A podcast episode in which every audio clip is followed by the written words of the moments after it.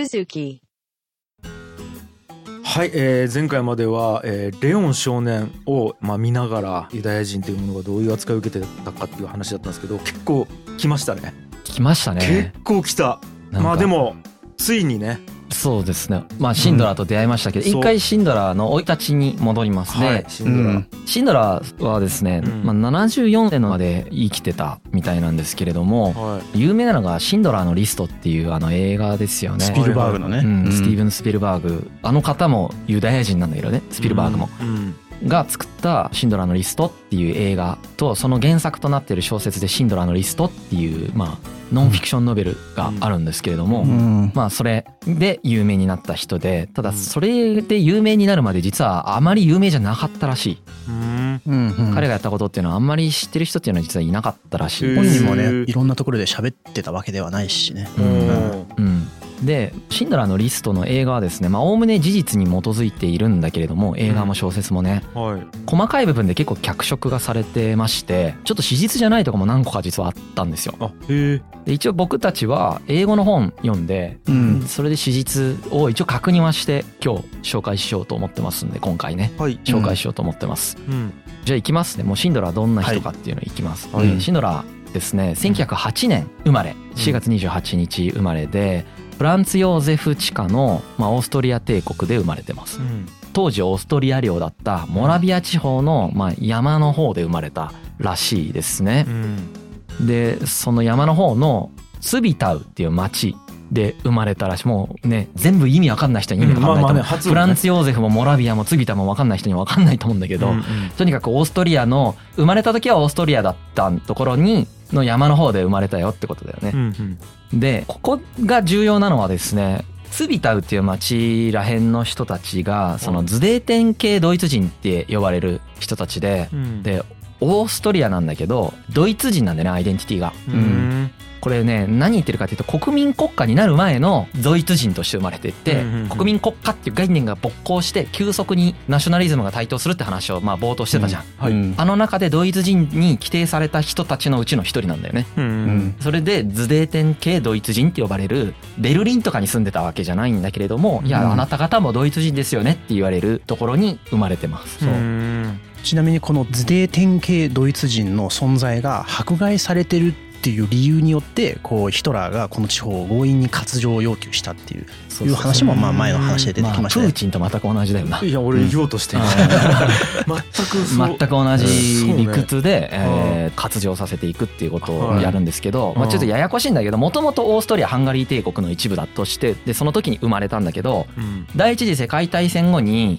ほらオーストリアハンガリー帝国って崩壊するんだよね。うん。うんでチェコスロバキアの一部になってるわけ。うん第二次世界大戦直前ぐらいまで。うんうん。でそれをドイツが編入するみたいなことをしてるわけですね、にいるドイツ人として扱われる人ですね。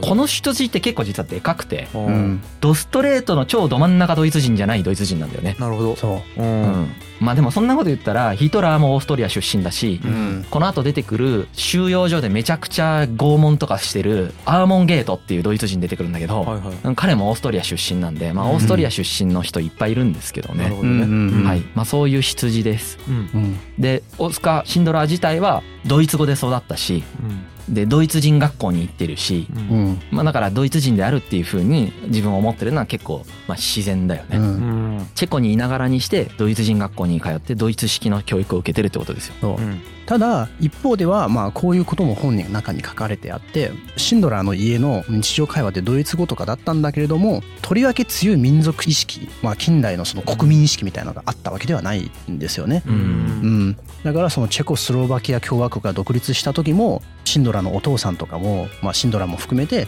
うんまあ、別に大して大事件という感じではなかったみたいですね。うん。はい。うん。ね感覚はちょっとねそう。なかなか想像するのは難しいです。そう今だったら我々その日本だったら日本人中国になうんる中国人っていうふうな自己のアイデンティティを明確に規定している人がまあ大多数だと思うんですけれども、うんまあ、シンドラーに関してはまあドイツ人という国民意識はまだそこまではなかったと。なるほど。うん、むしろまあ別に言い方するとあんまりこだわりはなかったかもしれない。なるほどなるほど。そう。うん。そういう感じの人です。うん。はい、うん。お父さんがハンス・シンドラーっていう人でこのお父さんがですね結構お父さんに似てんだけどシンドラーって。しかも仲悪いんだけど、うん。お父さんがその農業機械を生産する工場を経営していたんだって。うん。でお母さんがルイーザっていう方で、まあ、うん。すごい敬虔なカトリックうん。教徒だったそうです。う。うん。でそのハンス・シンドラーさんはすごいなんかこういう表現はしてなかったんだけど、うんすごい社交場でお酒を飲んで多分めっちゃ浮気してたってことだと思うんですけど、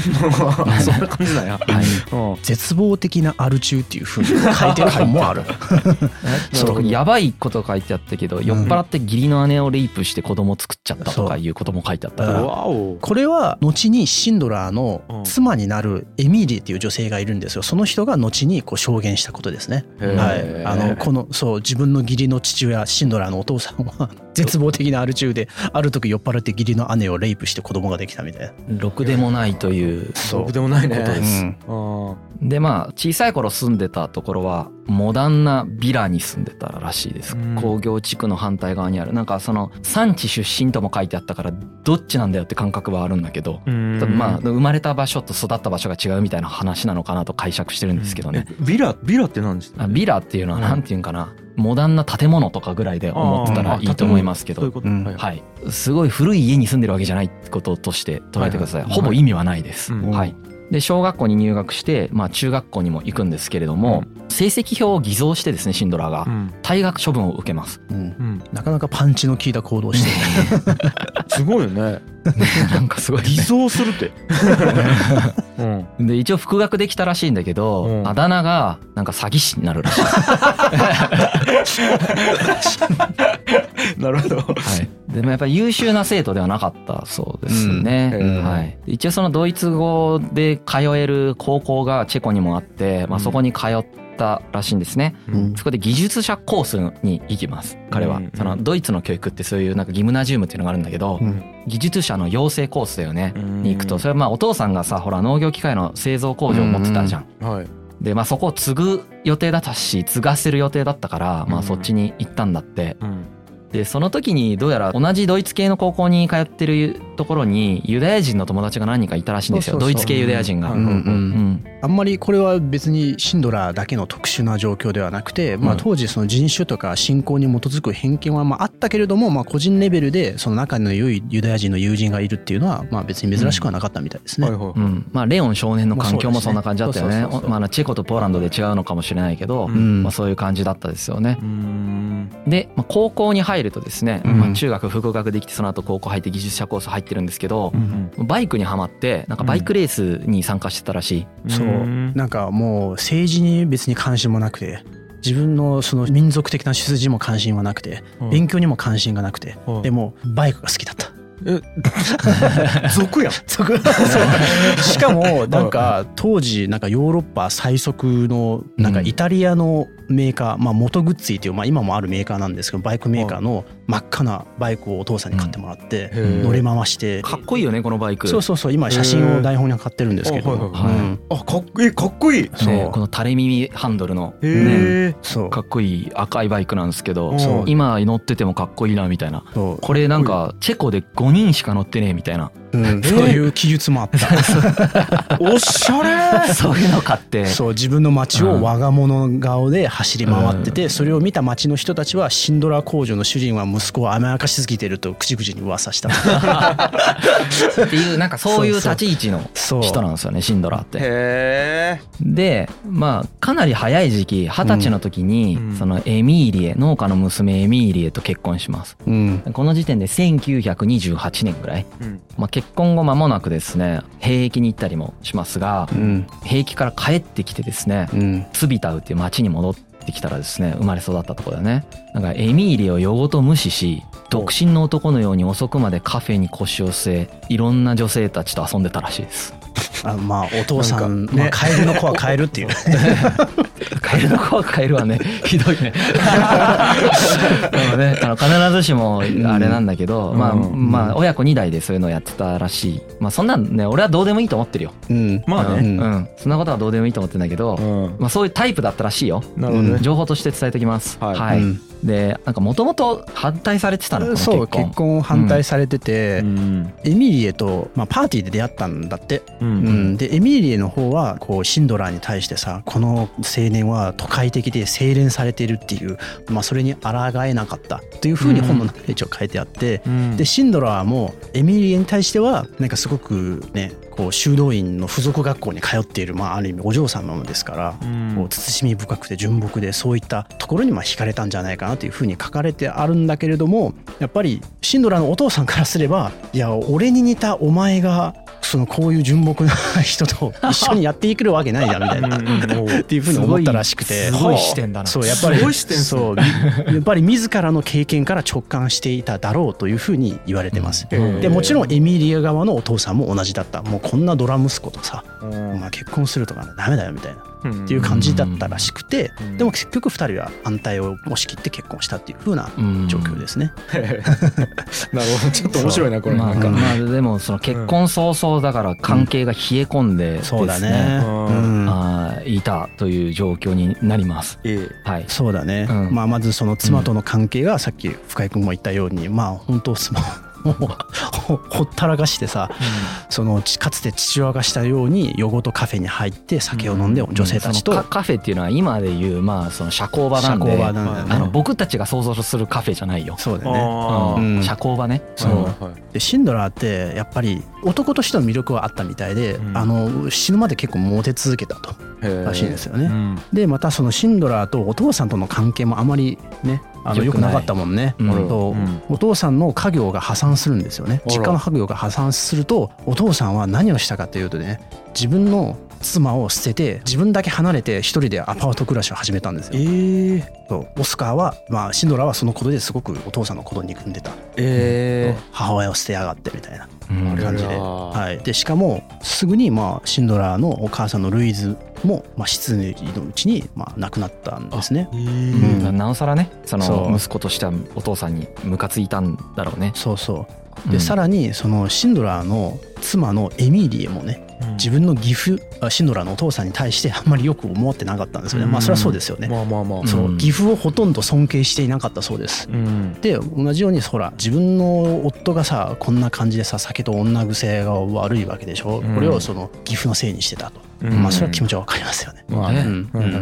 でちょっと話変わりますけどシンドラーはですねうん。まあ二十歳で結婚した直後にそれまでその二十歳ぐらいまではお父さんの会社で働いてたんだよね。家業の。うん。農業器具の販売だよね。だトラクターの売り込みとかしてたんだけど、うん。セールスしてたんだよね、ううん。なんだけど転職するんですよ。うん。モラビアエレクトロテクニック社っていうところになんか行くらしいですね、うんはい。うん。で、まあ、ここでセールスの仕事をしてるとでその直後にさっきも言ったけど、まあ、あの兵役に行かないといけなくなっちゃうんで兵役に行くんだけど一え回ね、うんで戻ってきて夫婦関係が冷え切ってるんですよね、うん。で復職するんだよね。そのモラビアエレクトロテクニックに。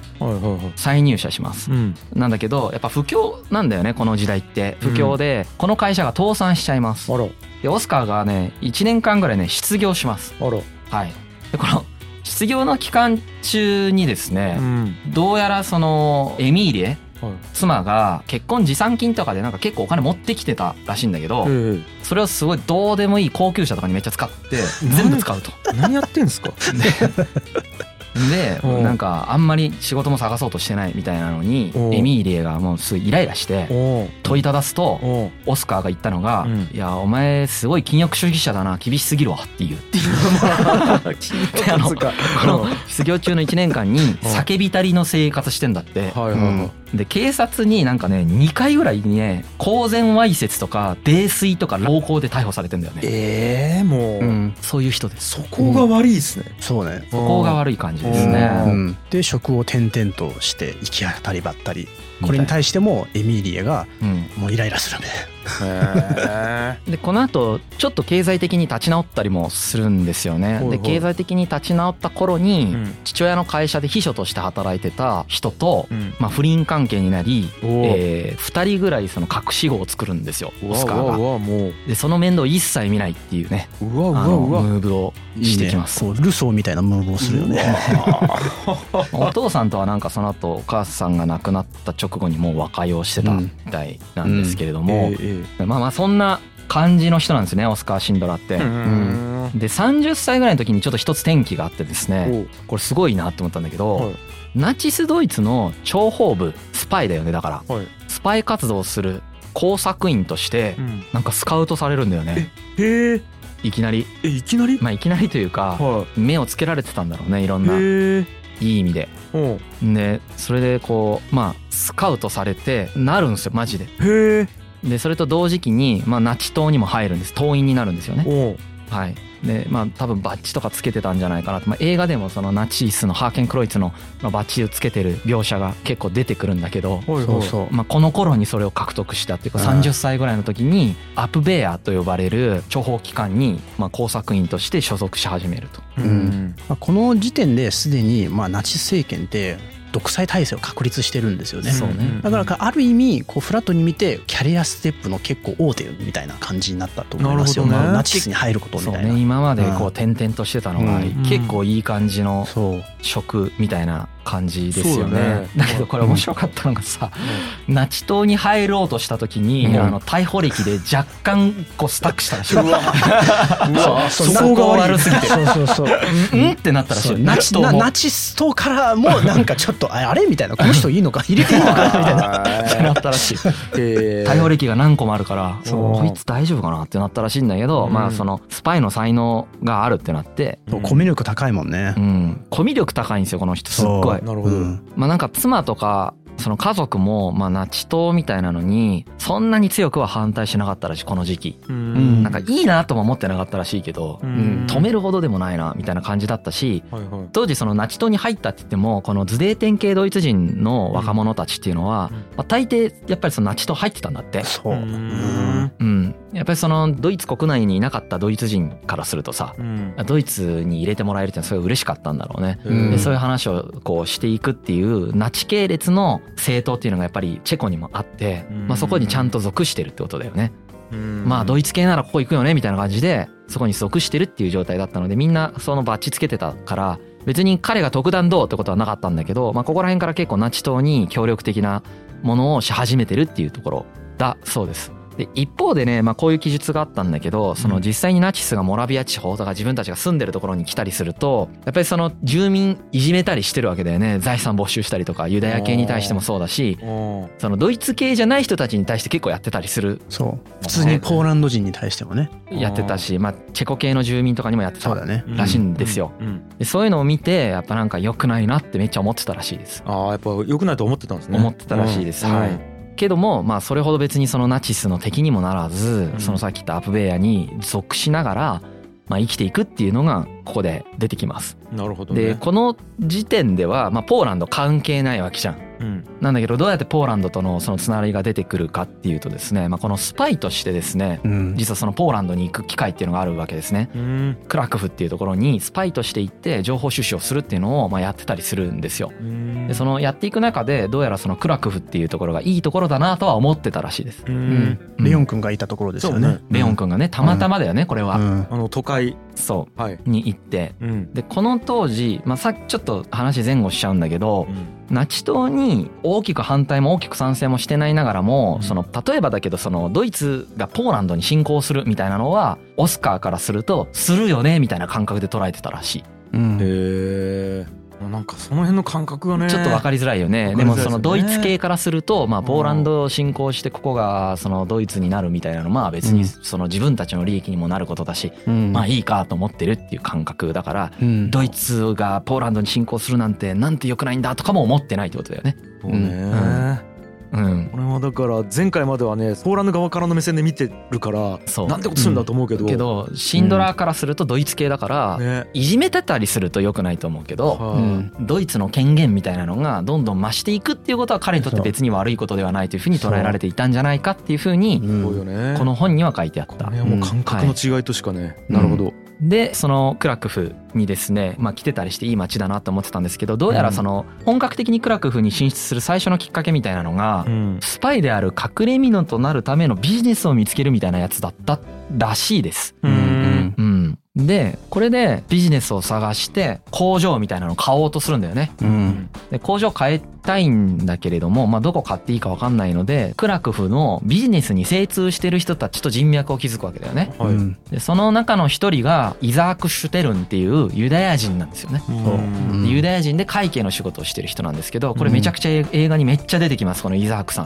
ううんん出てくるんですけどこのイザーク・シュテルンっていう人と知り合いますこの頃にね。はいはい、あと後でそのもう一人彼が買収する工場の事務の主任だったアブラハム・バンキールっていう人も出てくるんですこの人もユダヤ人なんですよね。えこのユダヤ人の力を借りてそのシンドラーがクラフクでビジネスとしてこう足場を作っていくっていう流れになります。そういう感じですね。うんはいうんでそのユダヤ人の工場みたいなものをまあ紹介されるんで倒産しちゃった工場みたいなの紹介されるんですごい安く買えるよみたいな感じで。うんでその倒産理由が何だったか本を読んでも分かんなかったんですけどねうんうん財務状況が悪かった、まあ、破綻しているレベルの工場っていうのをまあ経営権をまあ買い取ってですね、エマリアというまあ名前を通称でつけてうん。要は経営し直すっていうのをオスカーがやるってことですよね。うん。はい、でオスカーはね営業がうまいんだよね。経営全然できない人なんですけどこの人は。はいはいはめっちゃなんかやっぱ人当たりがものすごい良くてうん。なんか人から好かれるしめちゃくちゃお酒も強くていはい。すぐ人と仲良くなんだって。うん。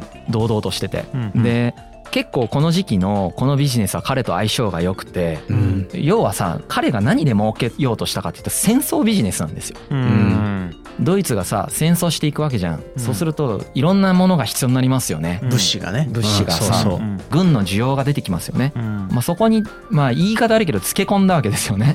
つけ込んでまあスパイの隠れ蓑としてもそうだけどやっぱ最初は儲けようとしてた。んですよ戦争で人儲けしようと。人儲けしようと、うん。戦争で人儲けしようとして、うん。そのクラクフにやってきて、うん。でユダヤ人、まあ、そこに対する差別があんまないんだよね、うんうんあの彼は。ユダヤ人でもまあ役に立つんだったらうん。使おうみたいな感じでイザーク・シュテルンとかと付き合っていってうん。紹介してもらってそれを買い取ってみたいな、そうそう、うん。まあそのシンドラーのこういうムーブっていうのはまあそれも別に珍しいことではなくてやはりポーランドをナチス占領するじゃないですか。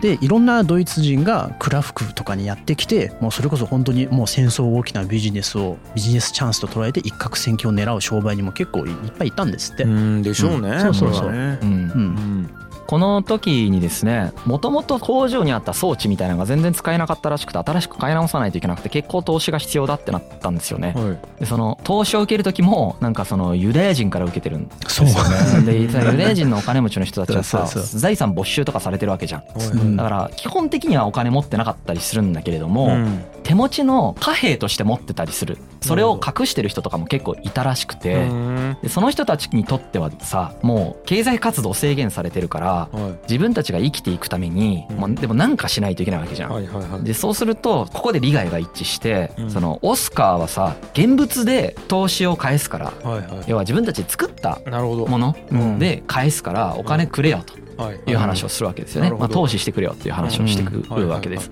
で人権がもうないからナチス政権下。あの契約書とか巻いても意味ないんですよ。うん。だから契約書ももうなしで現物で返すからさうん。お金投資してっつって投資してもらうんですよね。うん。なるほどね彼らも他に方策があんまりもうやることないから。はいうん。はい。まあ、それで現物でもらった方がその闇市とかで物々交換で食料と変えたりできるからさ、はいはい。まだそっちの方がいいっていうことで、うんまあ、それでディールがまあ行われるわけだよね。はい。でそこで獲得したお金とかで投資してその戦争で儲けようとするっていうのがうん。最初のまあうん。彼のクラクフでのアクションなんですよね。へえこの後全財産を投げ出してユダヤ人の命救っていくから 全然全然意味わかんないんですよ。だからうん。本当。そう。だからやんちゃやっててそこ悪くて家庭もぐちゃぐちゃんで家庭もぐちゃぐちゃでうん。戦争で儲けようとして来てるんですよね。そう。でで客観的に見てこの時の彼のアクションでユダヤ人搾取なんですよね。いや俺もなんか客観的に見て。捉え方やったらそう。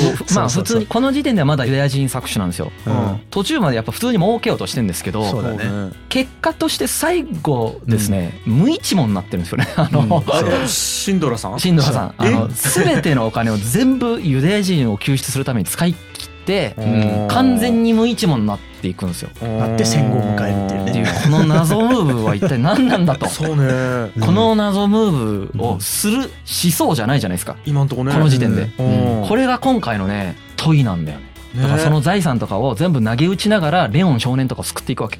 おー。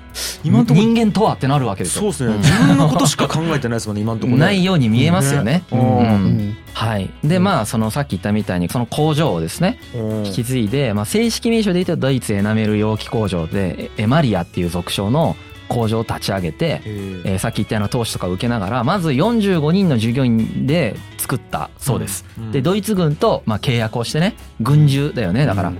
軍需査察局っていうところうん。に要はなんか賄賂みたいなのを送りまくるわけだよね。うん。担当者にさコニャックとかカーペットとか宝石とか家具とかうん。まあ贅沢な食品のね詰め合わせみたいな贈り物してコネを作ってそのうん。ほらもう制度経済だからさここら辺。そうだね。自由市場経済というか軍人の話だからさうん。市場経済なんだけど一応。制度的じゃん。そこはコネをでもうその賄賂を送りまくってうん。こう発注もらってね。発注もらうっていうね。やり方するわけですよ。ギラギラしたやり手の商売人ですよ。ね。これでねやっぱどんどんどんどん拡大ができてうん。1940年の夏頃には実はもう250人ぐらいのポーランド従業員を抱えているんだとめちゃくちゃ大きくなってくるわけだよね。うん。だから45人から始めたのにうん。5倍以上になってるっていうことですよね。うん。はい、でこの5倍以上になってこう拡大していくと。でその拡大のさせ方はさっき言ったみたいにドイツの軍人に賄賂を送りまくって自分に仕事を流してもらうっていうやり方だよね。はいはいはい。あのシンドラっていいやつだからっつってうんうん反抗させるみたいなことをしてるわけですよね。うん。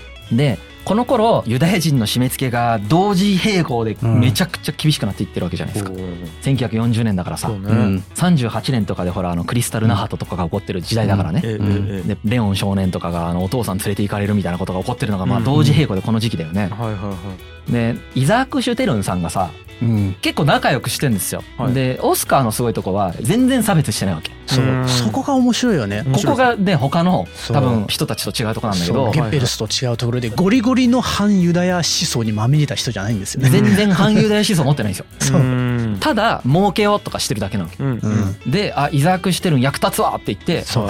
あのイザーク・シュテルンに頼ってるだけうん。だしこの人たちにこれ言ったら投資しそうって言ってうん現物でやるから投資してくれって言ってるだけでうん。超合理的に動いてるんですよここまで。うん。はいはいはい。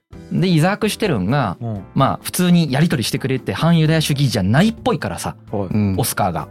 あのお願いするんだよね。この若いユダヤ人雇ってくんないみたいな感じで。でこれ多分なんだけどはい。最初はね多分ユダヤ人の人件費が安いからだと思うんですよ。彼が雇ったの。うん。まあね。ユダヤ人はねあうん。の同じポーランドに住んでいても非ユダヤ人のポーランド人とユダヤ系ポーランド人でね人件費が違うんですよ。ね。これナチスの政策なんです。ね。でしかもなんかもうマジスペシャル意味わかんないんだけど 所有権奪われてるからさはい。ユダヤ人の賃金はねナチスに払われるんだよね。ああはいはいはい。それちょっと話ありましたねさっきはいで配給制なんですよそれで。うん。でそのお金がちょっと安いんですよ。うん。まあ一番最初雇い始めた頃はまだ直接払ってた頃らしいんだけどユダヤ人に。うんうん。でも安いんですよ。うん安いぞって多分なったんだよねうん。オスカーは。うん。なんか人道主義じゃないね。最初ね。最初はね。あの きっかけ安いぞってなってうん。あのまあこの250人中の7人ぐらいは最初雇い始めたらしいうん。だけどその後23か月間の間に150人雇うんですよ一気に。へこれ多分ね安いからなん人件費がねかかるからね。面白いねそこの辺が。うん。ただクラフクの地区ではこういうこうユダヤ人に対するユダヤ人労働者に対する扱いっていうのはそれもなんか特殊なことではなかったみたいですね。ユダヤ人労働者に十分な食料だけ与えてでその親衛隊のさ虐待から適度に保護するっていうことはビジネス上すごくメリットがあったんですよね。うんだから他の工場オーナーとか経営者もクラフクでそういうや似たようなことはやってたんですよ。うはい。んなるほど。でちなみに250人のうちの最初の7人入れましたって言ったじゃないですか。はいはいはい。この7人のうちの1人がうん。レオン君のお父さんね。はあ。の金庫を開けて「お前いいな」っつっお前いいじてゃんみたいな。雇った人。へえヘッドハンティング。そうそうそうそう。この時のレオン君の父親雇った頃のオスカーはは救おうとか多分あんまそうそうほとんど思ってなくてうん。ユダヤ人が迫害されてるなとかも別にあんまり意識してなくて多分。はい。でも全然差別もしてなくてそう儲けたろって思ってる頃だと思うんですよね。へでうん。なんかこうすげえ高そうなダブルスーツにそのナチスのバッジをつけて BMW を乗り回してるー。そうそんな感じ。愛人はべらせまくってね。っそうそうそう。ていうそういう時代です。なるほどね。でこれでね人件費安い人たちバーって入れるからうん余計儲かるんですよ。うや。はい。でも結果的にさここでユダヤ人と個人レベルですごく関係性ができるんだよねそう結果的にねそうだからその一気にさ入れるじゃないですか。えで割合がどんどんどんどんユダヤ人の割合が増えていくんですよえ。ね。おううんで人件費安くていいわみたいな感じでうん雇ってたらうんなんか冬になった時にうん。ある日いきなり60人ぐらいが毎日欠勤してるとユダヤ人が。気づくんですよね。はあれ？みたいな。うん。したらそのなんか出勤の途中で SS 親衛隊ね。ナチスの親衛隊 SS って言うんだけど、はい。うん、SS に捕まってなんか雪かきの強制労働勝手に借り出されてるんですよ。ユダヤ人の従業員が。でオスカーそれに切れるんですよね。へえまあそれはそういやだから工場の生産性落ちるじゃん。みたいそれはそう。な。何お前勝手に人の従業員使ってんのみたいな感じでうん。うん。切れるんですよね。うん。ナチスね。でなんか賄賂とか送ってうん。ちょっともう使わすのやめてよみたいな感じで、うん。みたいな。こういうところから始まるんですよ。ええ うん、まあかわいそうな気持ちっていうよりもいや俺もちょっとうちの人手だからちょっとやめやめやめて労働力ちょっとやめてみたいな。の確保ぐらいの感じですよね。そうそうそう。そうまあ最初はね。最初はね。うん。だからなんかこういうところから徐々にね。そのユダヤ人に対するうん。ひどい扱いへの介入がこんな感じで始まるんですよ。そうなんだよね。へえ自分のビジネスをね守るためにね。不思議じゃゃないですか。この後うん。何が起こったらこの人は全財産を投げ打ってうん。人を救っていくのかっていうこここまでその人件費安くていいわみたいな感じなのにでなんか高級車乗り回して毎日ごちそうをあれしながら奥さんを置いといてうん愛人複数にいるんですよ。でナチスのさお偉いさんとさパーティーに呼んできて「わあもううわあすごいっすね」みたいなうん。ちょっとうちに仕事くださいよみたいでな。周りの人はさ ほらナチスだったりドイツ人だったりするから、うん。さっきほら冒頭言ったみたいに反ユダヤ主義者でしょ、うん。でみんな迫害した当たり前のようにうん。迫害してそれが正義だって思ってる人たちばっかりがいる中で、うん。いきなりなんか全財産投げ打ってうん。作っていく謎ムーブをうんしていくっていうのが、うん。まあまだちょっとね。今これ4話目でしょ？シャープ4でしょ、はまあ、まだあと何回か続きますけどね。いちょっとまあ想像はつかないですよねここからまあなんでって思いながらら聞いてください。とということでまあちょっと次回、まあこの後のシンドラーが、まあ、さらにどうなっていくかって話しますね。うん。なるほど、はい。うわなんかちょっとイメージがねなんか全然違うから、なるほど、はい、はい。えー、一旦じゃあ今日はここまでですかね、ありがとうございました。はい。G. Kaye Suzuku.